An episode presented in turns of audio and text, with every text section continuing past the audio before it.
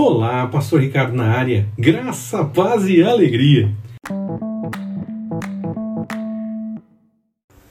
No tempo do Senhor é melhor.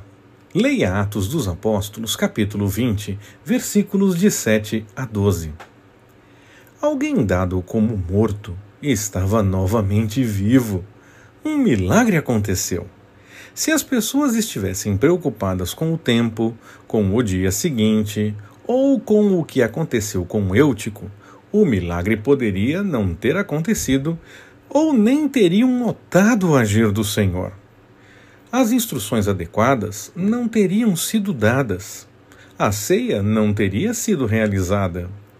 Não entendo como errado nos preocuparmos com horários, mas não podemos colocar o agir do Senhor dentro da nossa vontade ou do nosso relógio.